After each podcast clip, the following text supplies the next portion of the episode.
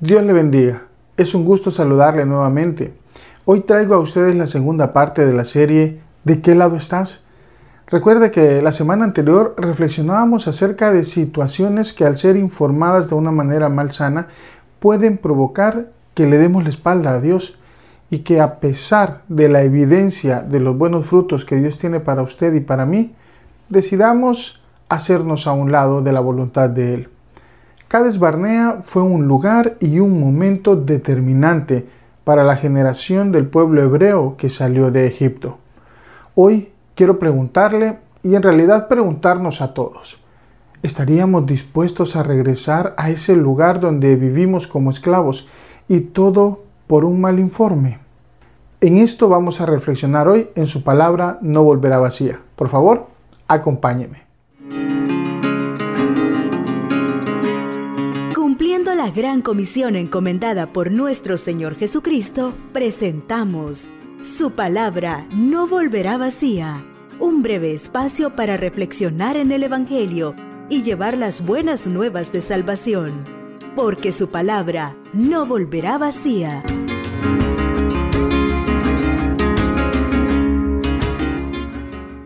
Gracias por continuar con nosotros. Antes de seguir, quiero agradecer a cada una de las personas, ministerios y canales que comparten estas reflexiones. Hoy quiero hacer una mención especial para mis hermanos del proyecto Tú cuentas para Dios. En la descripción les voy a dejar el enlace a sus redes sociales.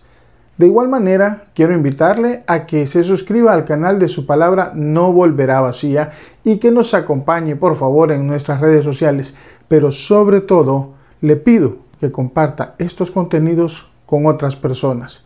Estoy seguro que serán de bendición y de edificación para cada una de ellas. ¿De qué lado estás? O mejor dicho, ¿de qué lado estamos? Lo digo de esta manera porque no podemos asumir una actitud de perfección. Todos pecamos y todos fuimos destituidos de la gloria de Dios hasta el momento en que le entregamos nuestra vida a Jesucristo. Antes de eso, vivíamos una vida apartada de Dios. Y si recuerda en nuestra reflexión anterior, eso ocurre muchas veces cuando nos enfocamos en los obstáculos que se nos presentan durante el camino de la vida, más que en el fruto que Dios nos tiene preparado. Pero una cosa es perder de vista la promesa de Dios y otra cosa muy distinta es dejar que nuestros miedos nos hagan regresar a nuestra anterior vida de pecado y esclavitud.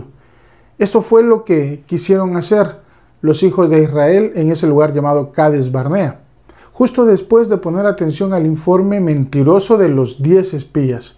Recuerde, de diez espías, Josué y Caleb, ellos no avalaron el reporte de la misión entregado por sus hermanos. Veamos cuál fue entonces la actitud del pueblo según nos dice la Biblia en el libro de Números en el capítulo 14. Entonces toda la congregación gritó y dio voces, y el pueblo lloró aquella noche. Y se quejaron contra Moisés y contra Aarón todos los hijos de Israel. Y les dijo toda la multitud, ojalá muriéramos en la tierra de Egipto, o en este desierto, ojalá muriéramos. ¿Y por qué nos trae Jehová a esta tierra? Para caer a espada y que nuestras mujeres y nuestros niños sean por presas? ¿No nos sería mejor volvernos a Egipto? Y decían el uno al otro, designemos un capitán y volvámonos a Egipto. Hay un par de pensamientos que quiero compartir con usted, confiando en que el Espíritu Santo nos ayude a comprenderlos. Esto para no cometer los mismos errores que cometió el pueblo hebreo. El pueblo hebreo cometió estos errores orillado por el miedo. No regresemos a la esclavitud del pecado.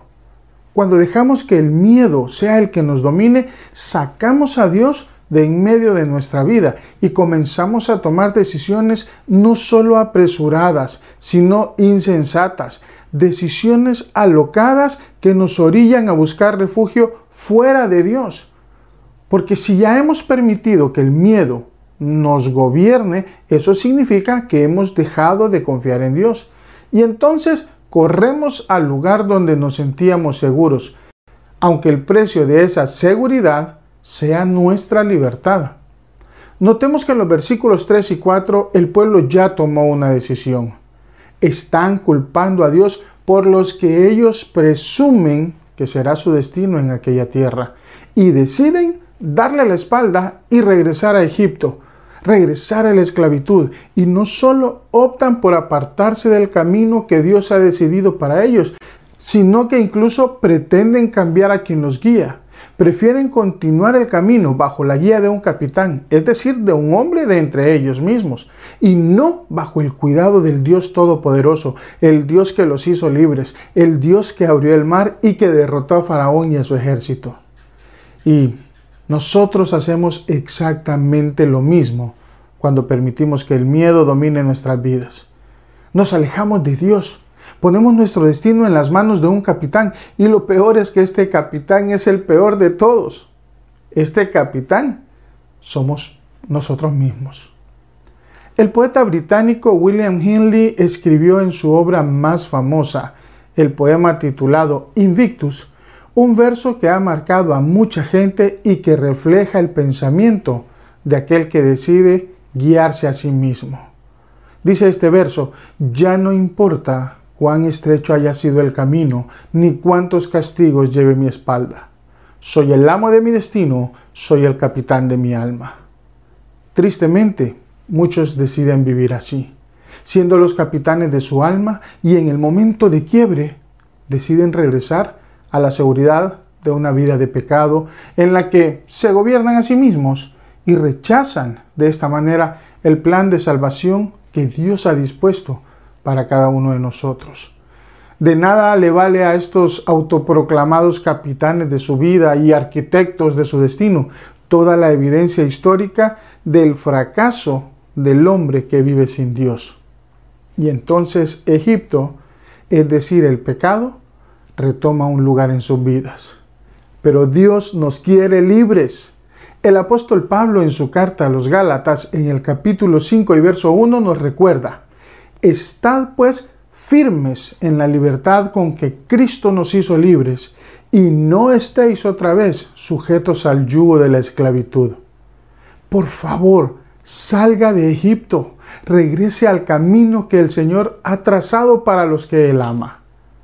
Hoy quiero recordarle lo que usted ya sabe. Jesús le ama. Jesús le está esperando con los brazos abiertos para llenar ese vacío que hay en su corazón desde aquel momento en el que usted decidió darle la espalda a Dios. Jesús quiere perdonarle. Y si usted quiere recibir ese perdón y reconciliar su vida con Cristo, incluso déjeme hablarle a usted que aún no le ha entregado su vida a Jesús el Señor hoy quiere recibirle. Todo lo que tiene que hacer es reconocer que somos pecadores, que hemos pecado delante de Dios y aceptar el perdón que Él nos da y su promesa de salvación. Para esto, ¿qué hay que hacer? Es algo sencillo. Repita conmigo esta sencilla pero poderosa oración. Padre, en el nombre de Jesús, te doy gracias porque puedo acercarme con un corazón contrito y humillado delante de tu trono y reconocer mi condición de pecador. Padre, reconozco que te he fallado, reconozco que te he ofendido. Señor, por favor, perdona cada uno de mis pecados. Te pido que me aceptes, que me recibas como tu Hijo. Quiero que seas mi Padre, mi Rey, mi Señor y mi Salvador. Gracias Jesús por haber pagado mis culpas, tomando mi lugar en la cruz del Calvario. Recibo Dios con toda alegría, pero sobre todo lleno de gratitud, el perdón que tú me das. Muchas gracias Padre, en el nombre de Jesús. Amén. Si usted hizo esta oración conmigo, lo felicito.